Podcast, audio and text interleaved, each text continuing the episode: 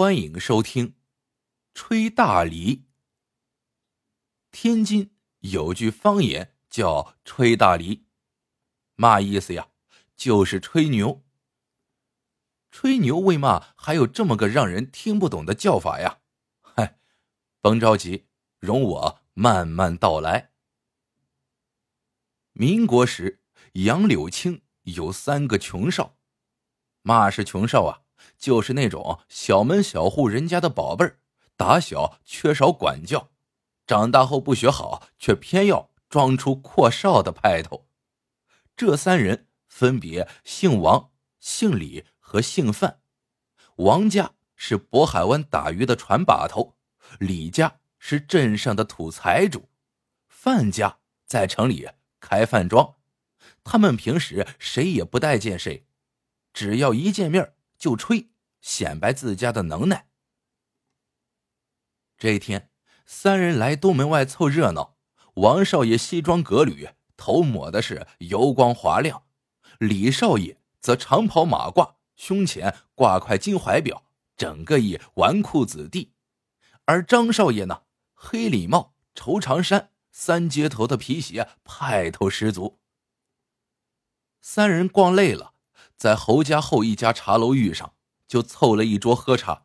喝着喝着，因话不投机，三人就聊不到一块儿了。王少爷七个不服，八个不忿谁说我家老爷子捕鱼不容易？啊告诉你们，老爷子捕鱼，甭说用网，就是拿我家的照例，站在渤海边上，就这么一照例下去，嘿。整个汉沽大神堂的鱼和虾就全归我家了。范少爷撇了撇嘴，不以为然。你家那照里有嘛稀罕呀？我家饭庄有一口大铁锅，那才邪性呢，就这么大。老爷子用它煮了一锅贴饽饽熬小鱼儿，饭庄的伙计厨子百八十号人呢。你们猜怎么着？吃了三年。还剩大半锅呢。李少爷鼻孔里哼了一声：“我说二位呀，就你们家那罩里和大铁锅，要跟我家那棵泡桐树比起来，简直就是芝麻对西瓜，嘿，差了去了。知道这树有多高吗？这么跟你们说吧，树上有个喜鹊窝，窝里有颗喜鹊蛋。”老喜鹊不小心把蛋给碰掉了，这蛋还没落到地上呢，嘿，小喜鹊已经孵了出来，长全了毛，翅膀也硬了，叽叽喳喳叫着又飞回去了喜鹊窝。你们说我家这棵泡桐树得有多高呀？这当儿，在一旁给小孩吹糖人的老头禁不住竖起了大拇指。三位少爷，你们真牛！比我这个老头啊都能吹。俗话说“祸从口出”，这话真没说错。一旁的茶桌边坐着几个打山东来的穷汉，他们听说天津卫遍地是白花花的大洋，就搭伙结伴来发财。到了才知道上了套，只能给码头的脚行扛大个儿，一天累死累活下来。工钱只够买两斤棒子面作为口粮，哥几个就凑一堆商议，寻摸一条既能来钱快又能挣大钱的事由，然后风风光光的回山东去。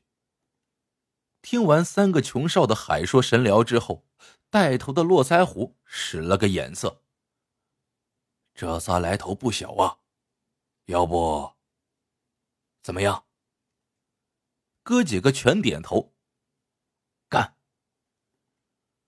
说干就干。等三人吹完牛，起身离开茶楼之后，几个穷哥们分成了三波，每波两人，紧跟着一穷少。到了人少处，分两侧贴上去。其中一人拿匕首顶在了穷少后腰。甭动，动就废了你！穷少吓得大气儿都不敢出。二位爷。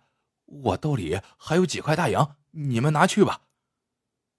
另一人冷笑道：“少废话，乖乖跟我们走一趟。”两人驾着穷少，不紧不慢的来到无人处，冲穷少太阳穴来了一拳，打昏了，往麻袋里一塞，扛着疾驰而去。几个穷哥们没料到的是，这一切被那个吹糖人的老头全瞧见了。如此这般，不到一炷香的功夫，仨穷少就成了穷哥们手中的肉票，被藏在子牙河附近的一处窝棚里。转天一大早，王、李、范家就收到了一封勒索信，三日内备好一千块现大洋赎人。三家人全慌了，三天时间上哪儿去筹这么一大笔钱啊？他们不敢去警署报案，怕万一惹怒了绑匪，到时候宝贝儿子的小命难保，只能一边想着筹借赎金。一边等绑匪的准信儿。这一天后晌，王家忽然来了个老头，说知道少爷被骂人绑了。老头立马被请进堂屋，讲出了他听到的和看到的全部经过，又说道：“我有办法帮你们领回少爷。”主家一下子愣住了，钱没凑够，怎么去领啊？老头呵呵一笑：“小鸡不撒尿，自有取取道。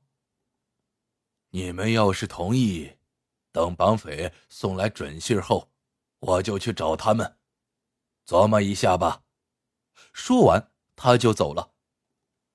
主家觉得这老头不靠谱，就没当回事。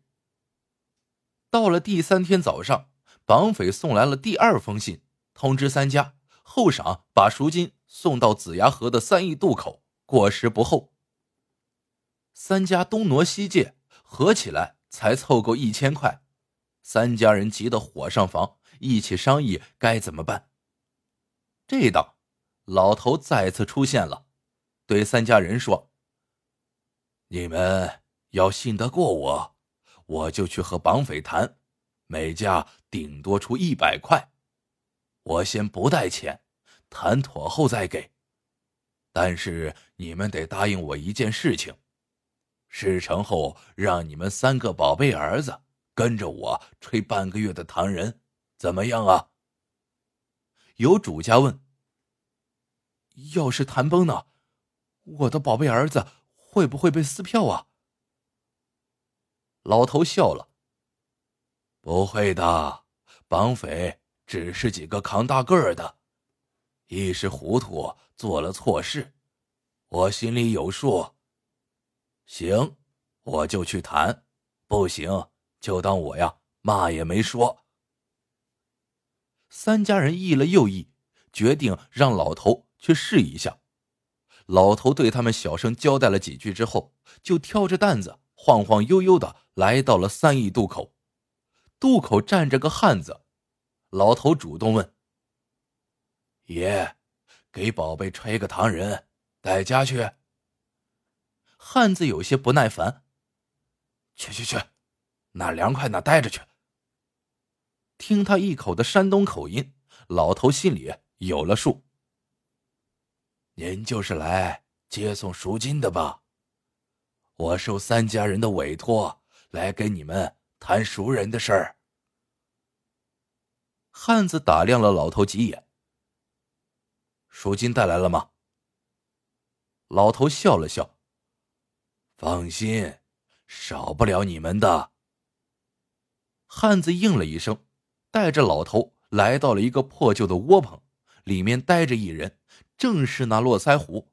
他盯着老头。赎金呢？老头答非所问。爷。我在侯家后见过您几位。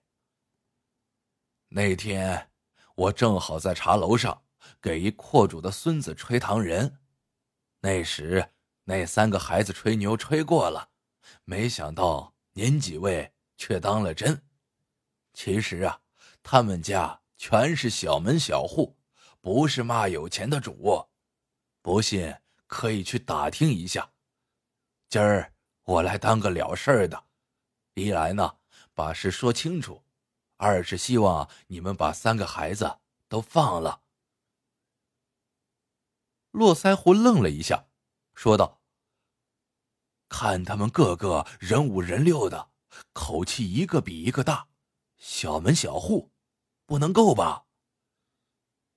老头呵呵一笑：“上次那仨孩子吹牛，想必你也听见了。不瞒您说。”我虽是一吹糖人的，但真要是吹起大牛来呀，他们还不一定能吹过我呢。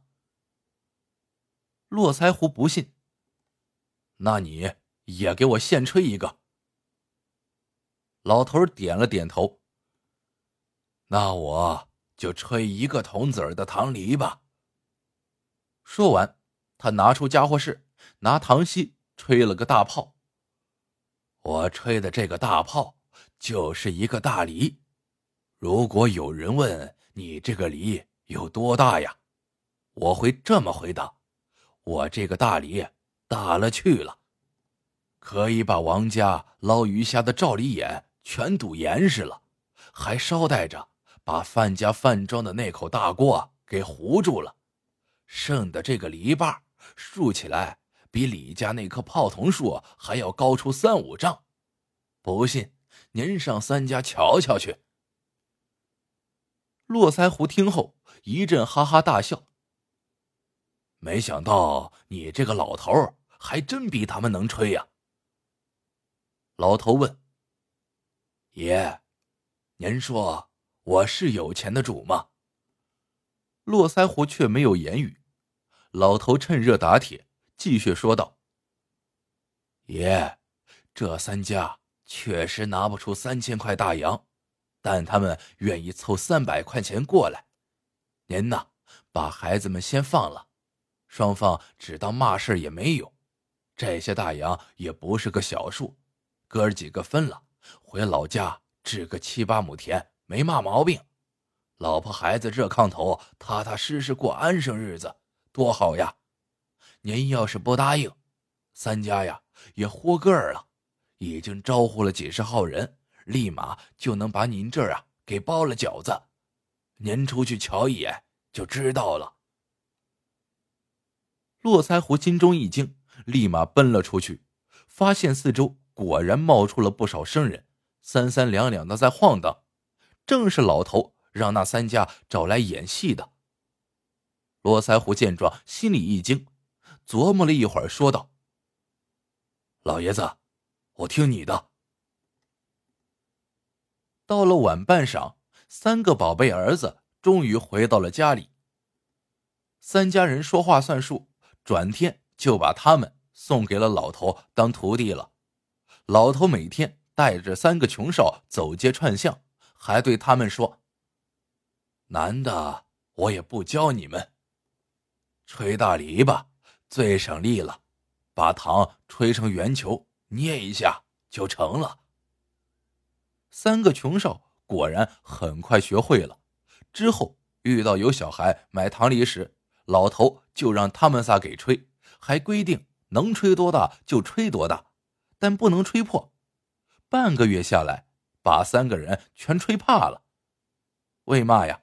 这大梨忒难吹了，一吹就破呀。